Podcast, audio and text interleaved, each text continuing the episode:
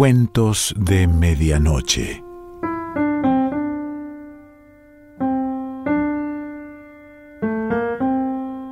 El cuento de hoy se titula Una rosa para Emilia y pertenece a William Faulkner.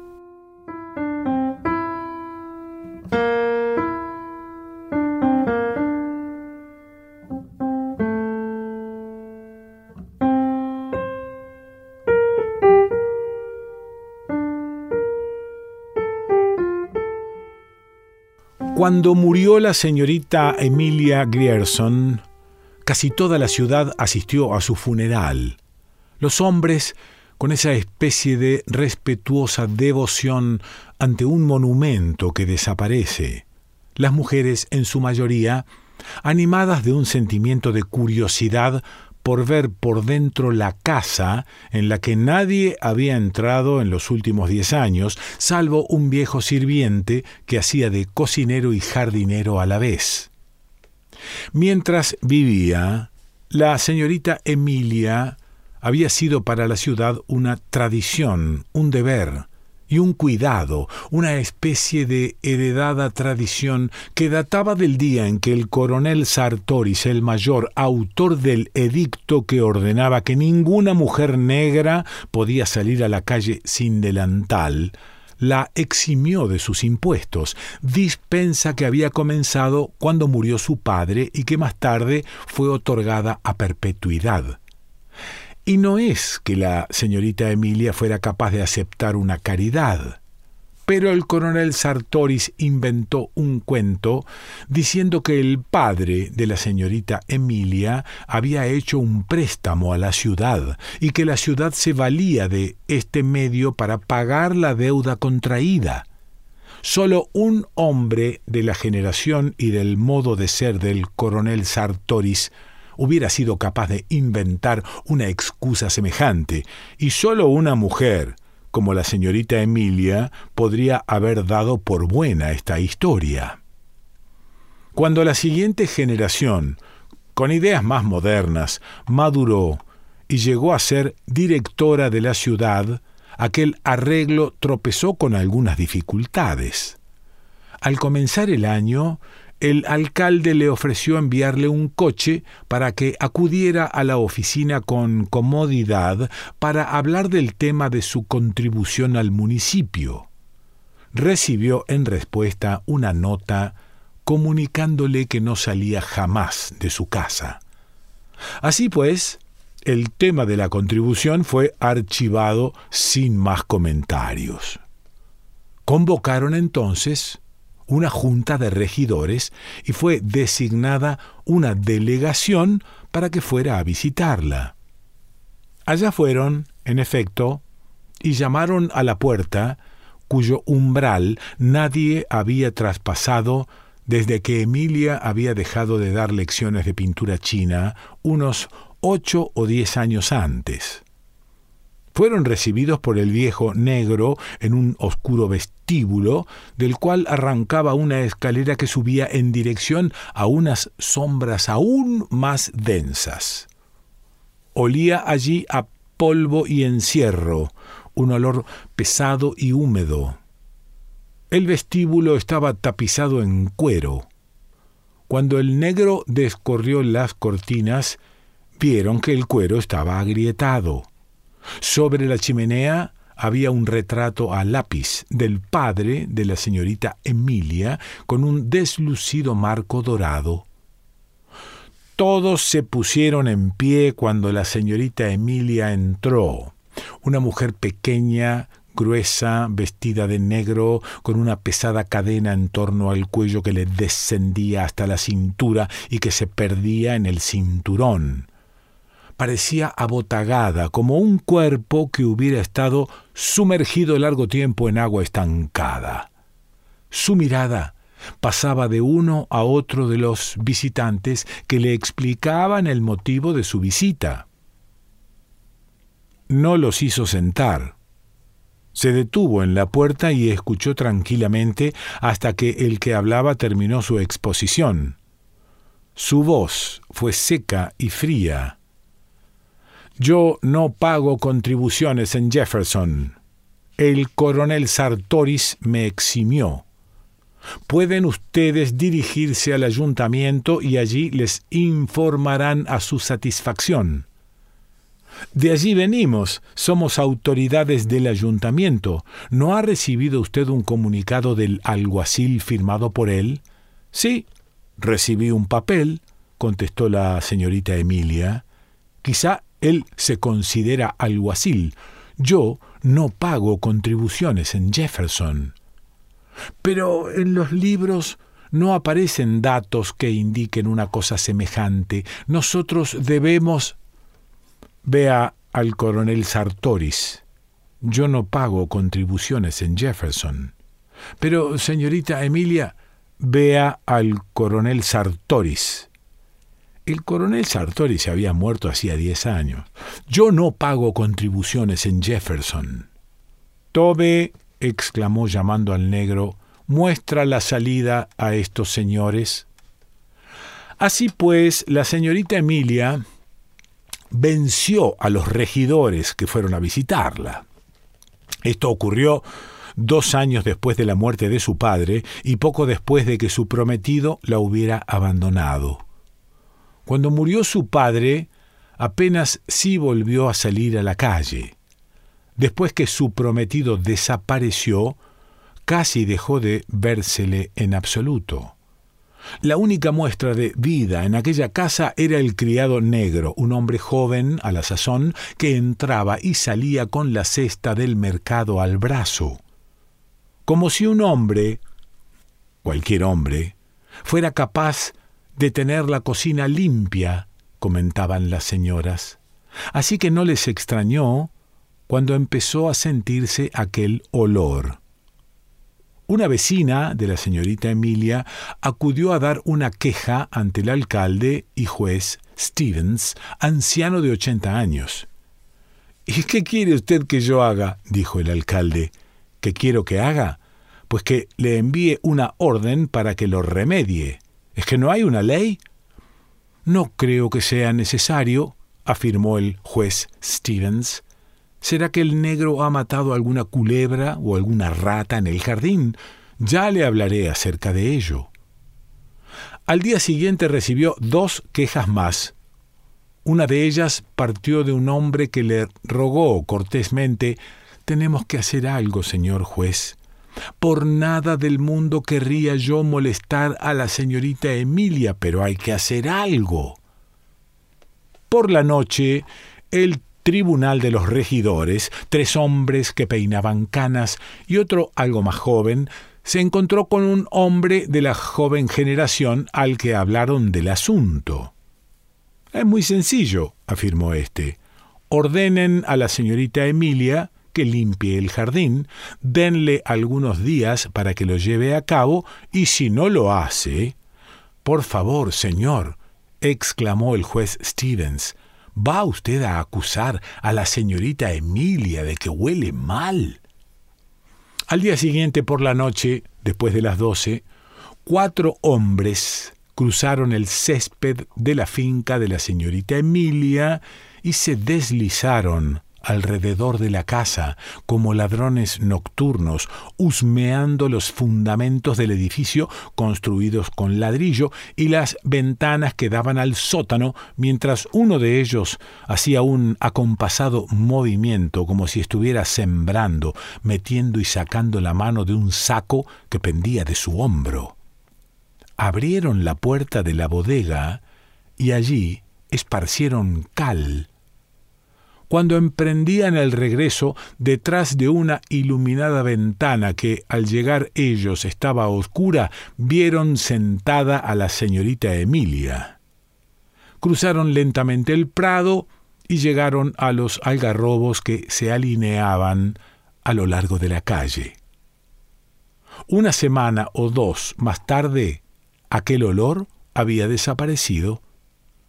Así fue como el pueblo empezó a sentir verdadera compasión por ella. Todos en la ciudad recordaban que su anciana tía, Lady Wyatt, había acabado completamente loca y creían que los Grierson se tenían en más de lo que realmente eran.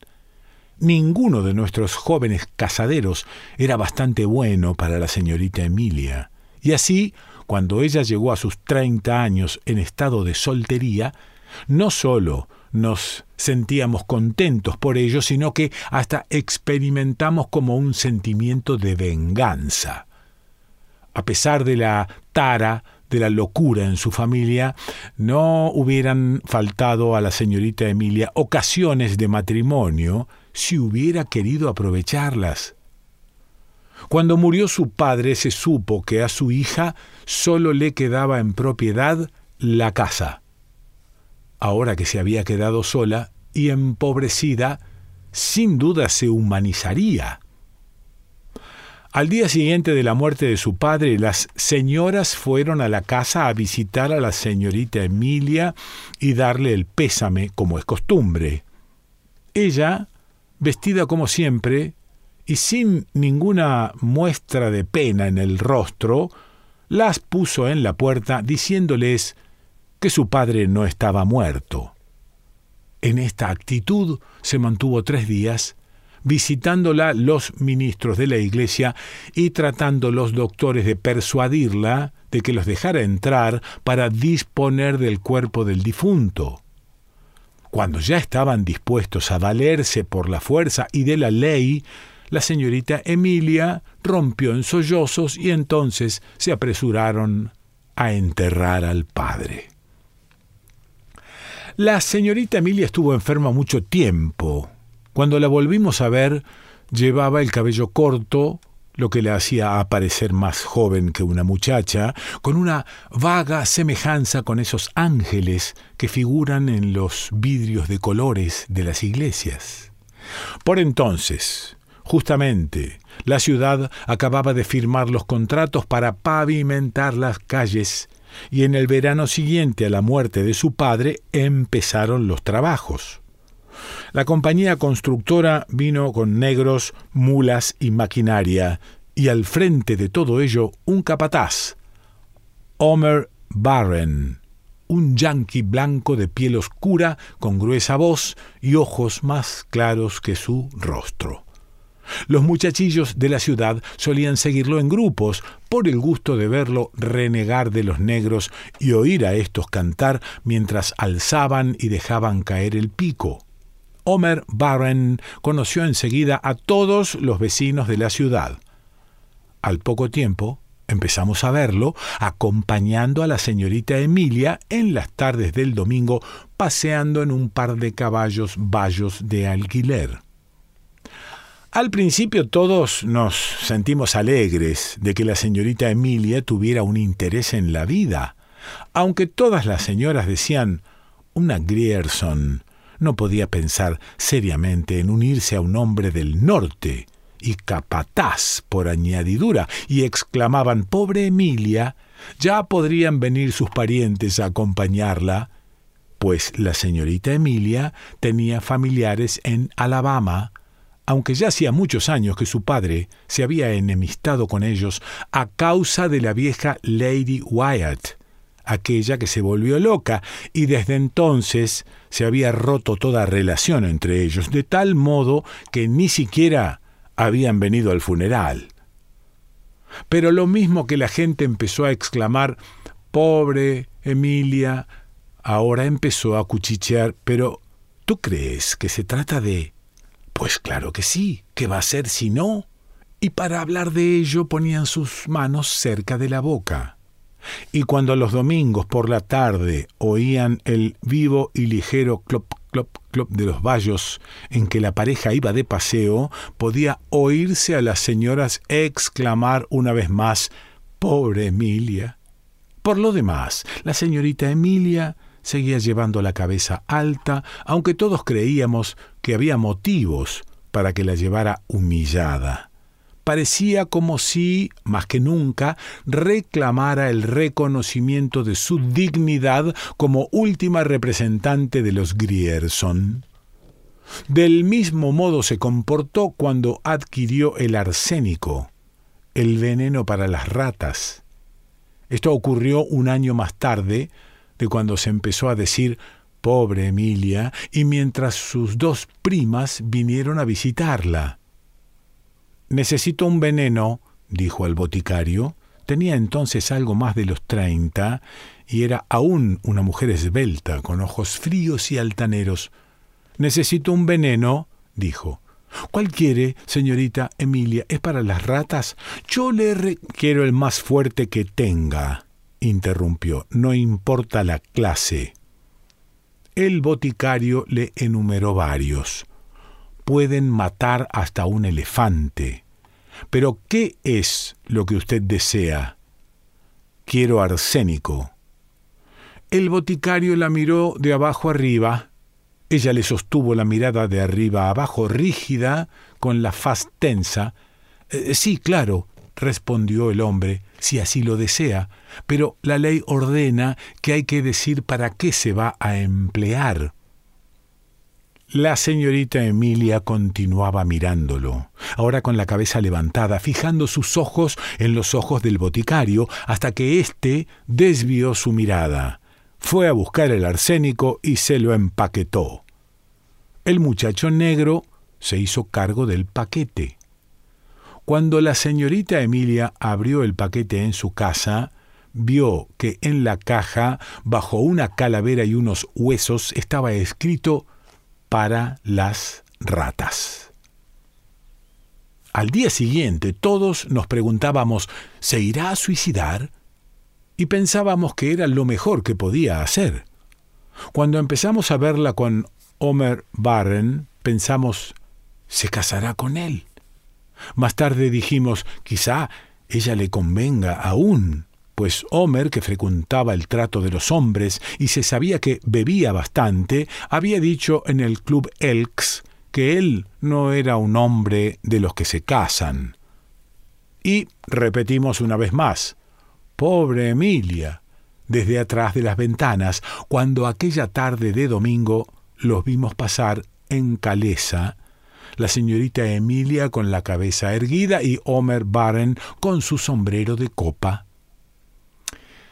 Fue entonces cuando las señoras empezaron a decir que aquello constituía una desgracia para la ciudad y un mal ejemplo para la juventud. Las damas convencieron al ministro de los bautistas de que fuera a visitarla. Nunca se supo lo que ocurrió en aquella entrevista, pero en adelante el clérigo no quiso volver a oír nada acerca de una nueva visita. El domingo siguiente, la esposa del ministro escribió a los parientes que la señorita Emilia tenía en Alabama. De este modo, tuvo a sus parientes bajo su techo y todos nos pusimos a observar lo que pudiera ocurrir. Al principio no ocurrió nada y empezamos a creer que al fin iban a casarse. Supimos que la señorita Emilia había estado en casa del joyero y había encargado un juego de tocador para hombre en plata con las iniciales HB y nos dijimos van a casarse. Y nos alegramos porque las dos parientas que la señorita Emilia tenía en casa eran todavía más Grierson de lo que la señorita Emilia había sido. Cuando Homer Barren se fue, pues la pavimentación de las calles ya se había terminado hacía tiempo. Creímos que iba a arreglar sus asuntos, o que quizá trataba de facilitarle a ella el que pudiera verse libre de sus primas. En efecto, pasada una semana, se fueron, y como esperábamos, tres días después volvió Homer Barren. Un vecino vio al negro abrirle la puerta de la cocina en un oscuro atardecer. Y esta fue la última vez que vimos a Homer Barren. También dejamos de ver a la señorita Emilia por algún tiempo. De vez en cuando podíamos verla en la ventana, como aquella noche en que algunos hombres esparcieron la cal. Cuando murió, a los setenta y cuatro años tenía aún el cabello de un intenso gris plomizo, y tan vigoroso como el de un hombre joven. Todos estos años, La puerta principal permaneció cerrada, excepto por espacio de unos seis o siete, cuando ella andaba por los cuarenta, en los cuales dio lecciones de pintura china. Entretanto, se le había dispensado de pagar las contribuciones. Día tras día, año tras año, veíamos al negro ir y venir al mercado cada vez más canoso y encorvado. Cada año, en el mes de diciembre, le enviábamos a la señorita Emilia el recibo de la contribución que nos era devuelto en el mismo sobre sin abrir, y de este modo la señorita Emilia pasó de una a otra generación respetada, inasequible, impenetrable, tranquila y perversa. Y así murió Cayó enferma en aquella casa envuelta en polvo y sombras, teniendo para cuidar de ella solamente a aquel negro torpón. Murió en una habitación del piso bajo, en una sólida cama de nogal con cortinas, con la cabeza apoyada en una almohada amarilla, empalidecida por el paso del tiempo y la falta de sol. El negro recibió en la puerta principal a las primeras señoras que llegaron a la casa, las dejó entrar y desapareció. Atravesó la casa, salió por la puerta trasera y no se lo volvió a ver más. Las dos primas de la señorita Emilia llegaron inmediatamente, dispusieron el funeral para el día siguiente, y allá fue la ciudad entera a contemplar a la señorita Emilia yaciendo bajo montones de flores y con el retrato a lápiz de su padre colocado sobre el ataúd, acompañada por las dos damas sibilantes y macabras. En el balcón estaban los hombres, y algunos de ellos, los más viejos, vestidos con su cepillado uniforme de confederados. Sabíamos ya todos que en el piso superior había una habitación que nadie había visto en los últimos cuarenta años y cuya puerta tenía que ser forzada. No obstante, esperaron para abrirla a que la señorita Emilia descansara en su tumba. Al echar abajo la puerta, la habitación se llenó de una gran cantidad de polvo. En esta habitación, preparada y adornada como para una boda, por doquiera parecía sentirse como una tenue y acre atmósfera de tumba. Sobre las cortinas, sobre las pantallas, sobre la araña de cristal, sobre los objetos de tocador para hombre. Entre estos objetos aparecía un cuello y una corbata abandonados sobre el tocador, resplandecían con una pálida blancura en medio del polvo. En una silla estaba un traje de hombre cuidadosamente doblado. Al pie de la silla, los calcetines y los zapatos. El hombre yacía en la cama. El cuerpo había quedado en la actitud de abrazar. Lo que quedaba de él pudriéndose bajo lo que había sido camisa de dormir, se había convertido en algo inseparable de la cama en que yacía. Sobre él y sobre la almohada que estaba a su lado se extendía la misma capa de polvo. Entonces nos dimos cuenta de que aquella segunda almohada ofrecía la depresión dejada por otra cabeza. Uno de los que allí estábamos levantó algo que había sobre ella e inclinándonos hacia adelante, mientras se metía en nuestras narices aquel débil e invisible polvo seco y acre, vimos una larga hebra de cabello gris.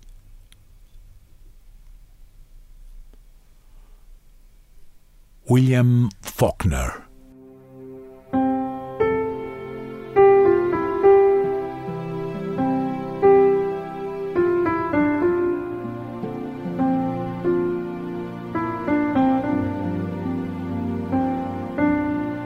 Cuentos de Medianoche.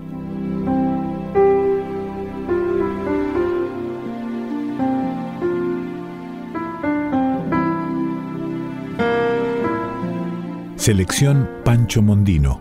Idea y lectura Quique Pessoa.